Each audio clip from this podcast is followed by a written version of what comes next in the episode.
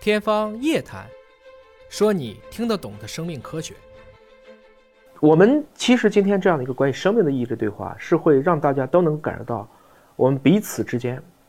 是在彼此守护着的。那明白，明白，明白。我看了您跟宇辉同学的那一段，对，很经典的一句话，嗯，您讲了一段电影。啊，对，讲一九一七，所以，即使在一战的期间，嗯，生命的最后有人守护着它，明白，明白，因为从人类的迁徙史来讲，嗯，有一个特别有意思的数据，从非洲走出来，对，但凡搭着伴儿走的，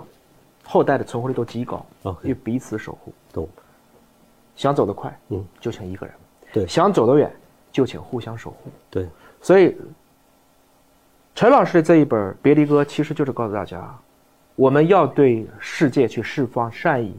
去构建我能够自己很好和自己相处，也要去维护我周围的这个爱的环境。对，对，对，对，对，对，当下的中国，太需要这样温暖的力量了。嗯，它不是简单的鸡汤，嗯，嗯，它是您把骨头熬成了汤，嗯嗯来给大家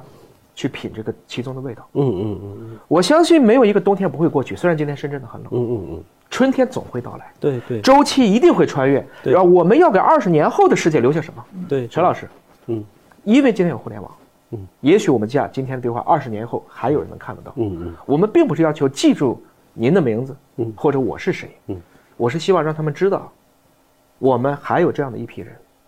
中国人总是被他们其中最勇敢的人保护得很好，这是基辛格讲的。